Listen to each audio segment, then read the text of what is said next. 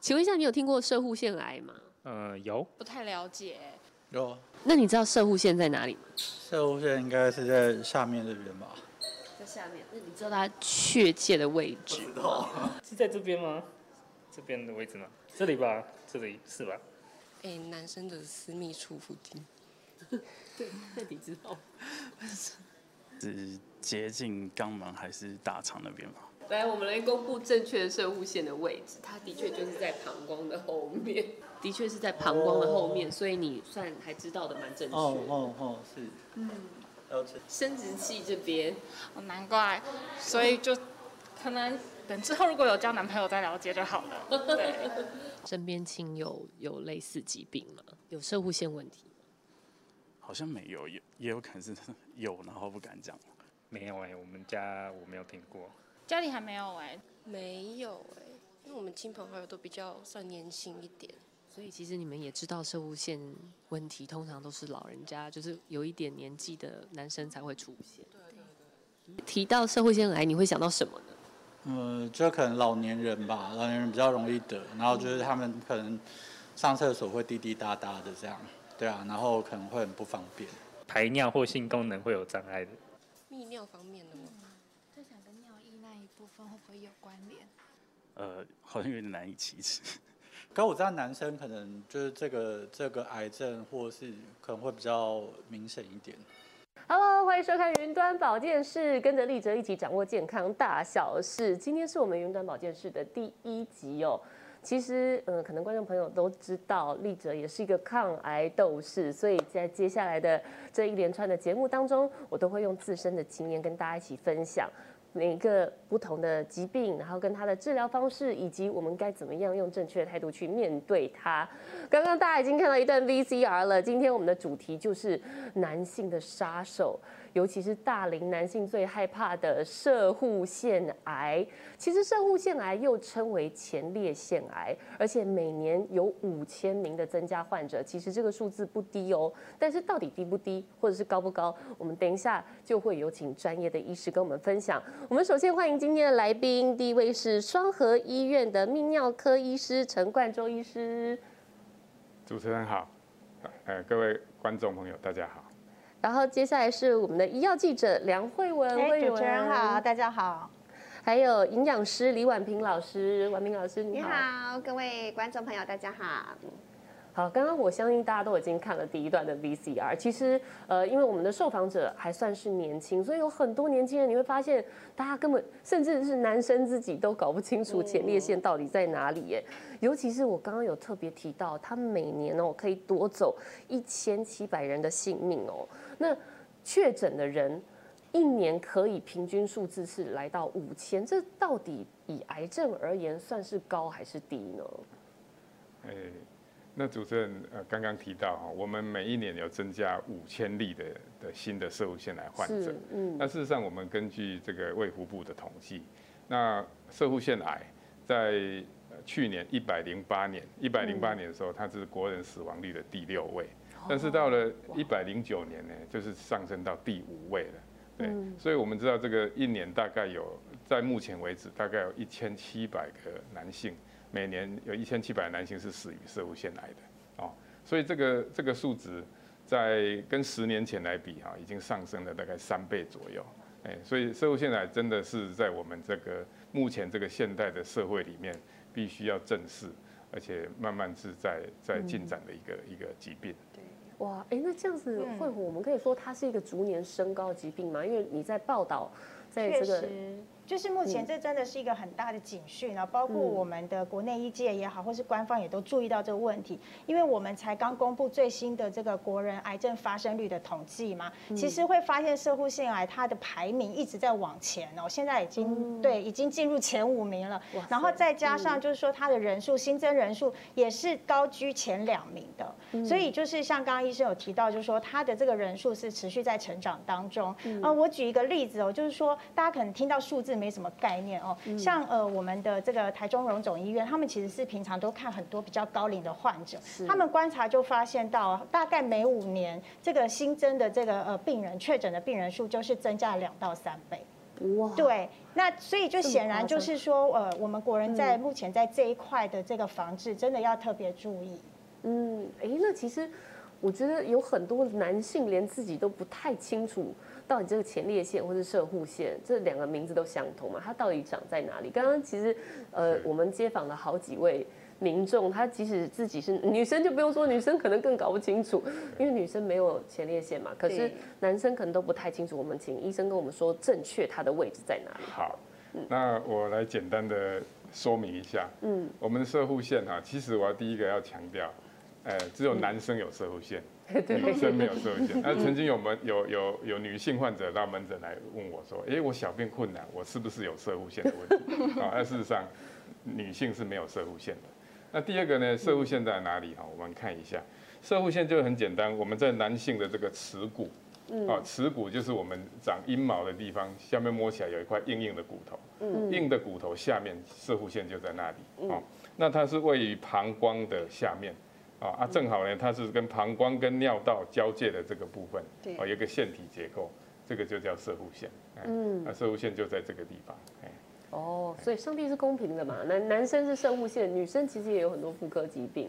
对，所以呃，那刚刚我们其实呃在街访的民众当中，有一个正确的观念，其实是好像到某一个年龄才会得到射护腺的问题。到底是到哪一个年龄它才会出现？而且为什么？为什么只有大龄的男生才会有射护腺的问题？哎，我们知道射护腺它大概都是在五十岁以上的老年男性才比较容易出现的问题。嗯那这个其实跟年龄有关，跟人体的退化有关系，还有跟老了以后这个整个腺体里面的这个整个呃正常生理结构的不平衡而有关系，所以渐渐的就会出现所谓所谓射护腺的问题。哎，那这样我可以说，如果五十岁以前就比较不用担心吗？呃，这个哈要分成这样讲。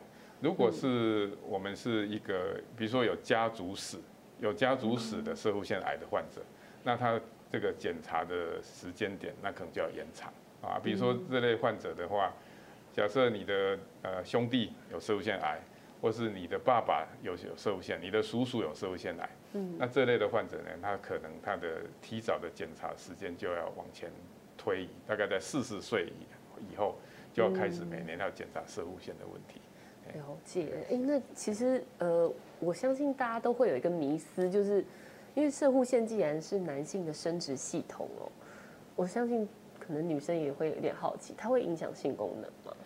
摄护腺，呃，如果说单纯是渐渐渐渐我们进入了一个老化的现象，那其实射护腺肥大本身也是一个老化现象。嗯，相对的，你身体里面的一些血管组织可能也会产生老化的现象。嗯，这个时候呢，阴茎海绵体可能就会开始里面的，尤其里面的小血管就开始会有退化啦，会硬化啦，会有血管阻塞的问题。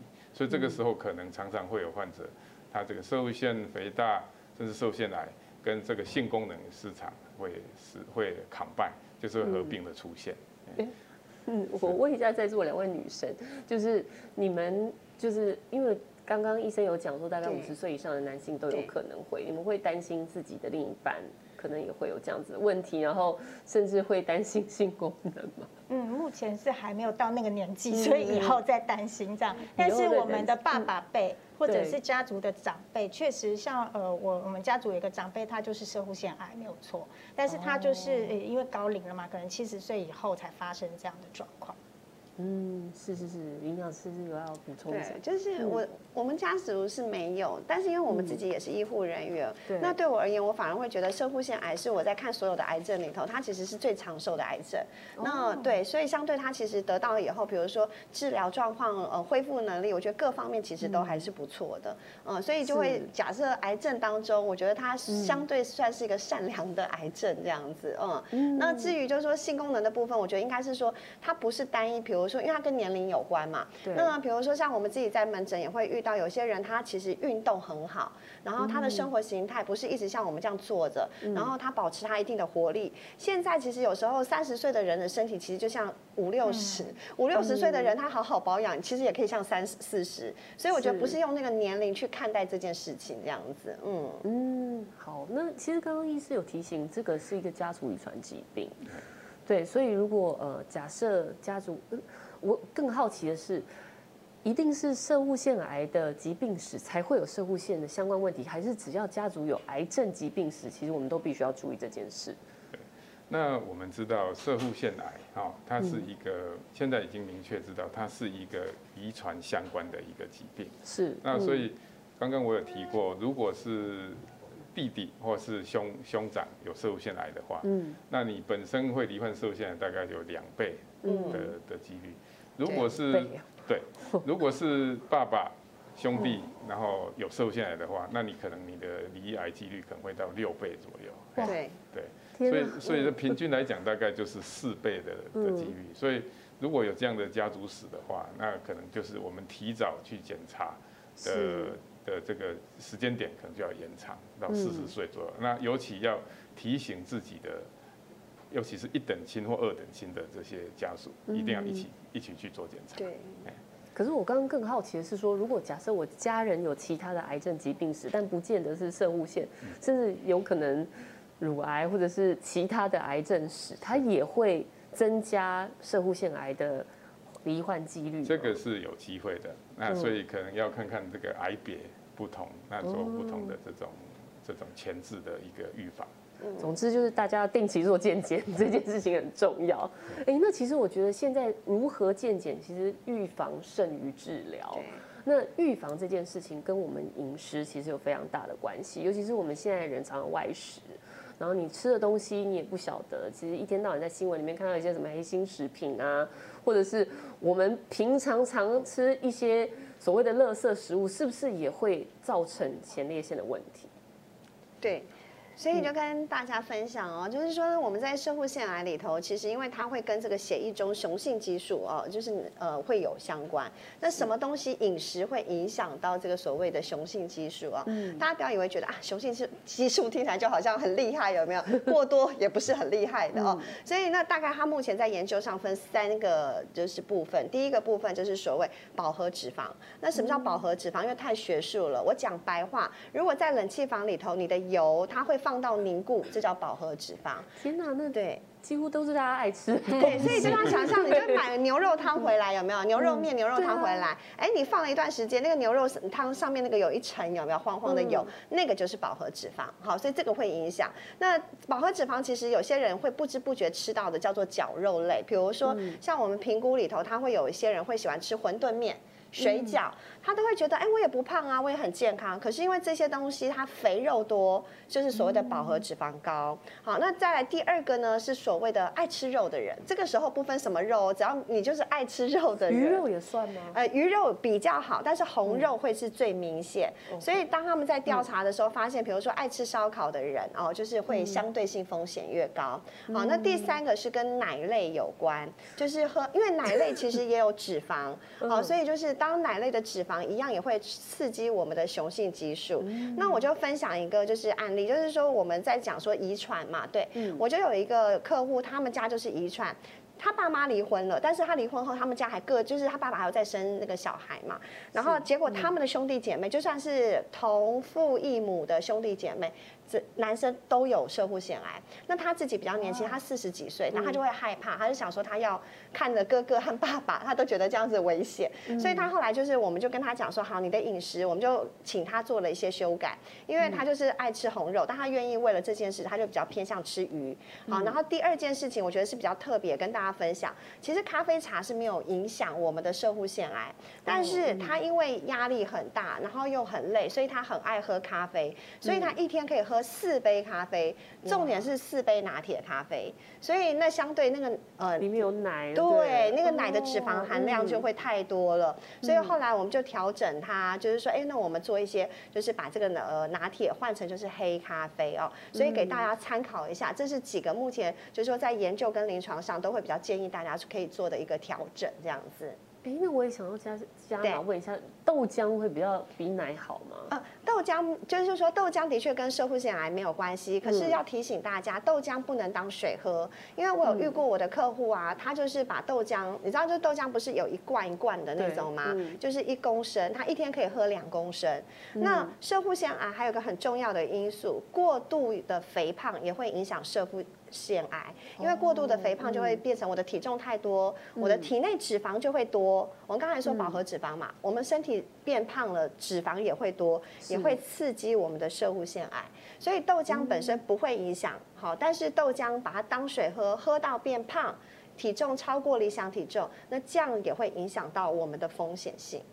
哇，所以喝豆浆会变胖，这个因为我一直以为豆浆是一个比较健康的，我能理解，就像我每次问。他们都会说 豆浆很健康啊，豆我就说豆浆有热量吗？他说豆浆哈没有热量，加糖才有热量。我说没有哦，我说那个黄豆油哪来的？就是豆浆里头的黄豆就有油啦，所以大家都会觉得那个豆浆白白的很健康。所以提醒大家，豆浆不能当水喝，这样子。就是其实任何食物都是适量就好，不要觉得说哎这个食物好，我就一直过量的去使用它。嗯，哎，那其实我也很好奇，到底。所谓摄护腺癌或者是前列腺癌，不要说到已经到癌的程度了，它出问题会有什么身体的症状吗？我要怎么去判断？我们请教医师。是，其实摄护腺癌在初期，嗯，初期的话，其实跟我们所谓的摄护腺肥大，嗯，大概症状是没有办法分得很清楚的。好，那我先讲摄护腺肥大。嗯，摄护腺肥大大概一个男人在五十岁以后，他开始会出现解小便困难。嗯，解小便滴滴答答，嗯，或者是白天频尿，晚上要起来好几次，这些症状，这都是射护腺肥大的症状。那为什么会出现这些症状？是因为尿道渐渐被射护腺压迫住了。为什么它一定会肥大？对，因为肥大它是一个老化的现象。嗯，啊，那我们知道射护腺它主要构造是一个腺体。嗯，那当当当这些腺体的细胞，它在慢慢在它的增生跟死亡失去平衡的时候。它等于说增生的很多，死亡的少，所以它的腺体就会慢慢的肥大起来。哦，那尤其对于尿道，尤其膀胱出口的尿道部，会造成一定的压迫。嗯，所以这是肥大的现象。嗯，啊，但是往往呢，这些肥大的现象，良性肥大以外呢，它会合并有射物腺癌的产生。好，那我举我举两个例子好了。呃，我有一个同事。而同事呢，因为他爸爸大概也是六十几、七十岁左右，是。那因为我们每年会做健检啊，尤其是我们如果每年在一定的的这个公司啊合理范围里面，都会有这个健检的这个行程。是。那因为我们自己是本身是泌尿科医师，所以呢，我们会特别注重这个方面的检查啊。那所以会会请这个北北啊，甚至自己的家人都去做所谓的摄护腺指数的的抽血。那抽血出来才发现到说，哎，这个除了它有除了这个症状以外，其实它有这所谓明显的这个 PSA 射护腺指数上升的现象啊，这个时候才去做切片，才发现都有有初期初期的射护腺癌。哦，那因为有这样的一个一个例子呢，那我我对我自己的家人当然也会比较比较的去 care 这方面的这个问题。那后来呢，在我自己亲戚。甚至在我岳父身上也发现了摄护腺癌，嗯，所以早期症状如果说有这样的摄护腺肥大合并有摄护腺癌的情况，那通常去做一个所谓摄护腺指数的的筛检，或是定期去做这个抽血检查是有必要的。嗯，那还有就是，呃，这些北北如果说他有这些排尿问题，他去看，尤其是看泌尿科医师，嗯，或是看加医科医师的时候。那我们这些医师呢，也会有这样的一个心理准备啊。那这些北北到了年纪一一定年纪以后，那除了治疗他的症状以外，射物腺癌指数几乎是不可不可避免，必须要去帮他做一个一个一个初步的筛检。是，哎，所以是不是说只要有做您刚刚讲的这个 PSA，就是去做射物腺指数的测量，你就可以知道自己确诊了没？呃，PSA 这个射护线指数，它是一个初步的筛检现象。嗯。啊，但是有几个比较比较呃，有没有自己自我检疫的检查方式？比如说他会摸得到吗？或者是硬块，或者是怎么样？对。呃，这个自己大概没有办法去摸到摄护腺。嘿。嗯。但是呢，我们在门诊里面，我们在门诊里面，通常医师会去用指诊。去帮这个患者初步检查射护线有没有特别的问题。那我们正常射护线摸起来，当然我们是戴手套，对，然后从肛门里面进去，进去摸前面的射护线，看看说射护线呢有没有呃，比如说凹凸不平，那或者是它硬度呢像石头一样的硬。嗯如果这样的话，那就要特别去呃怀疑它有射护腺癌。那另外一个就是主持人讲到的 PSA 的数值，对，通常 PSA 的数值如果抽出来是在十以上，十个单位以上，哦，对，那那这个就是要相当的去非常的怀疑它已经有这个摄物腺癌的存在，哦，所以可能要进一步的做所谓的切片的检查。哎，这边我顺便要就是好奇的问一下，因为其实刚刚您讲的这个检查方式，对，可能。对男性而言是有点害羞的，那通常你要怎么样说服他们愿意做这样的检查？对，其实会痛感吗？对，射护腺指诊哈，射护腺指诊其实说实在不舒服，嗯、就像女性患者去做内诊一样。哈、嗯，嗯。那所以我们第一个，我们通常要做指诊的时候，都会事先跟跟这些北北说明的很清楚。嗯。然后说，哎，接下来步骤要怎么做？哦，然后我们可能会有，当然我们会戴手套，戴手套以后，那手套上面会涂润滑液，哦，那慢慢慢慢的滑进到肛门里面去。那因为摄护腺是位在直肠的前面，哦，所以通常我们就摸就是摸直肠前面的那一块。那摸起来呢，如果正常的话，它摄护腺肥大的 baby，它的摄护腺大概就像一个鸡蛋那么大，哦，那大一点呢，也许就像一个。水梨那么大，也曾经摸过这么大。嗯，那如果说摸起来，刚像刚我讲的，它有凹凸不平，或者是说它硬度特别的硬，或者是它的这个所谓的呃边界已经不规则了啊，那这个时候就是比较怀疑是有射物腺癌的。哎，那我就很好奇哦，像我们找到的这个图啊，是这个是所谓不规则嘛？是会凹凸不平，这样子长的是叫做凹凸不平吗？哎，我们这个图其实哈，左边秀这个图，摄护腺肥大，我们可以看到它这个腺体啊，正常的射护腺是这个样子，我们没我们没有看到这个腺体一块一块的这种肥大腺。对，这个腺体这边是正，这边是正常的。嗯，那这个左边的这个就是所谓的腺体结节，结节的意思就是说它的腺体已经已经增生，增生到它产生的所谓的不规则的增生，一一一一一颗一颗一颗的这样的状态。对，所以这样已经其实是不正常。对，那我们可以看到这个尿道部哈，尿道部已经明显的有被压迫的现象。嗯，哦，哎，那这样子你就摸得出来了吗？如果它已经是这个状态。对，就这个状态应该是摸得出来，可以摸得出来就是肥大的现象，因为我们用肛门指诊进去摸，其实摸到的就是我们射物线比较靠近直肠的那个部位，就是下面的那个部位。哎那个只是，那个就是射物线的一部分啊，但是可以像像刚刚主持人提到的，可以摸到它有所谓腺体肥厚的现象。嗯，但是腺体肥厚如果不是癌症，通常摸起来就是有弹性，哦，软软的有弹性。但是如果是癌症的话，它就会变成像像石头一样的硬硬邦邦的感觉。哇哦，所以这真的是还要找专业的医师才有办法去判定哦。